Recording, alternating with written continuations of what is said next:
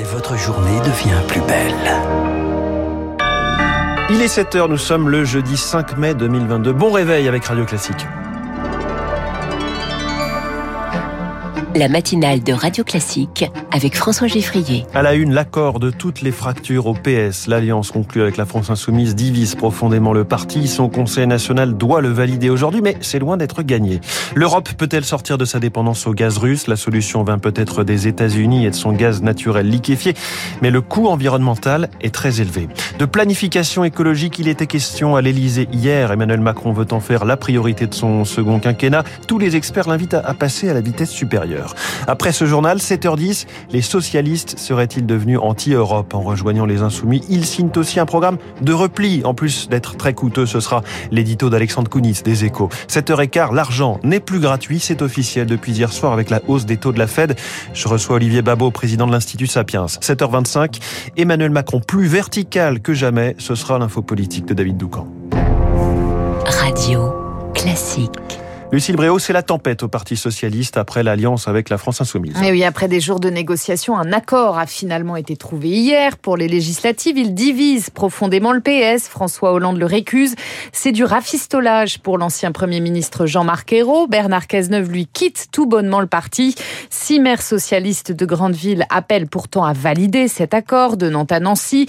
Il accorde 70 circonscriptions au PS, dont une trentaine gagnables. Alors, à quoi pourrait ressembler l'hémicycle avec, cette nouvelle alliance, Lauriane Tout-le-Monde Chacun de son côté, chaque parti a accouché dans la douleur d'un accord avec la France insoumise, des négociations bilatérales donc, de là à trouver un texte commun, la tâche immense est reportée au lendemain des élections législatives, mission impossible d'après le politologue Gérard Grimbert. C'est un faux accord qui est fait pour essayer de garder des sièges ou d'en conquérir même. Ils font semblant d'être d'accord parce qu'ils mettent tout sous le tapis. Presque tous les points très importants, il n'y a pas d'accord entre ces partis, ni sur la politique étrangère et de sécurité, ni sur la construction européenne, ni en vérité sur la politique sociale malgré tout, ni sur la question des institutions, ni la question de l'énergie. Les désaccords n'empêchent pas d'avancer, car l'hémicycle va changer de visage, selon Simon Persico, maître de conférence à Sciences Po Grenoble. Il y a de fortes chances que l'Assemblée nationale de la prochaine mandature 2022-2027,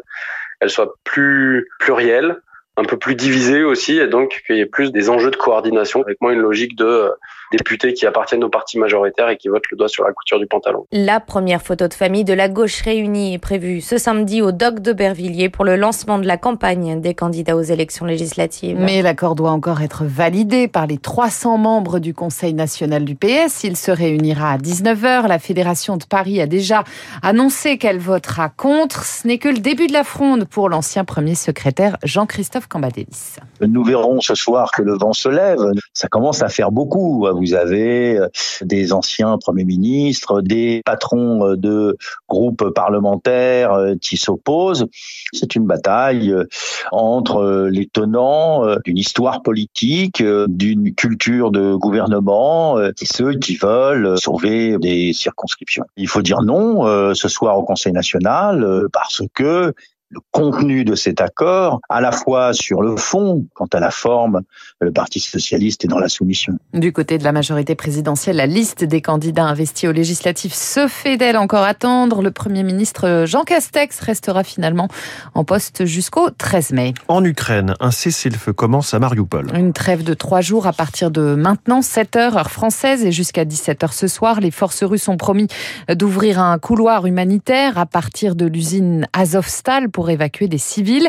Les combats sont intenses sur place. Plus tôt, le président Zelensky avait appelé le secrétaire général de l'ONU à sauver les blessés se trouvant sur le site. Les Européens, eux, étudient toujours un embargo progressif sur le pétrole russe, avec une exception pour la Hongrie et la Slovaquie, deux pays très dépendants. S'affranchir du gaz, les 27 y réfléchissent également. Ils cherchent des alternatives. Le GNL, le gaz naturel liquéfié, en est peut-être une, mais le prix est lourd pour l'environnement, Azaïs Perronin. Du gaz russe transporté par gazoduc, les Européens veulent passer au gaz naturel liquéfié venu par voie maritime. Problème, cet acheminement est très énergivore, explique Alexandre Joly, responsable du pôle énergie chez Carbone 4. Ce gaz naturel liquéfié, si on en parle beaucoup, c'est parce que ça permet d'aller chercher du gaz plus loin. Donc on passe par les bateaux et pour ce faire, il faut euh, liquéfier du coup ce gaz. Et ensuite, quand il arrive sur le territoire euh, national, il est regazéifié pour être remis dans notre tuyau à nous. C'est un processus très gourmand en énergie. Pour un kilomètre moyen, il faut deux fois plus d'énergie. Une méthode de transport qui pourrait générer 10 à 20 d'émissions de gaz à effet de serre supplémentaires. D'autre part, le gaz de schiste importé des États-Unis est lui-même bien plus polluant. C'est ce que dénoncent les associations de défense de l'environnement.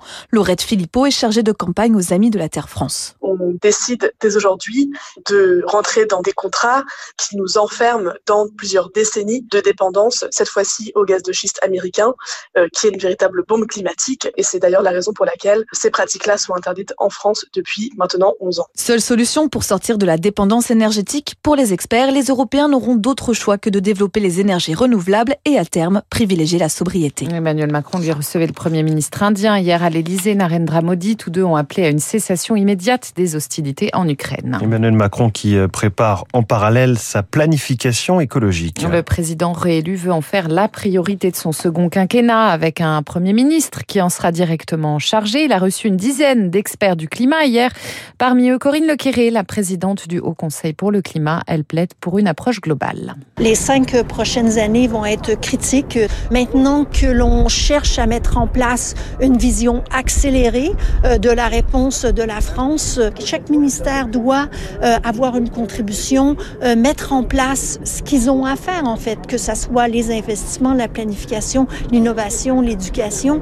Et du coup, c'est vraiment au Premier ministre d'avoir avoir un regard euh, sur tous les ministères pour pouvoir arbitrer les décisions difficiles qui seront euh, à arbitrer dans l'avenir. Propos recueillis par Charles Ducrot. Et puis le Real Madrid rejoint Liverpool en finale de la Ligue des Champions. Il a magistralement renversé hier soir Manchester City 3-1 en prolongation. Rendez-vous donc au Stade de France le 28 mai pour le sacre peut-être. Le sacre peut-être. Merci Lucille Bréau. C'était le journal de 7h. Vous revenez tout à l'heure à 8h. Dans un instant, l'édito d'Alexandre Kounis des Échos qui rappelle que la désobéissance au traité européen ou encore le retour de la retraite à 60 ans figure dans le programme rallié par les socialistes hein, avec les insoumis. Puis cette question, va-t-on tout droit vers la récession? C'est le risque avec la hausse des taux annoncée hier soir par la Fed.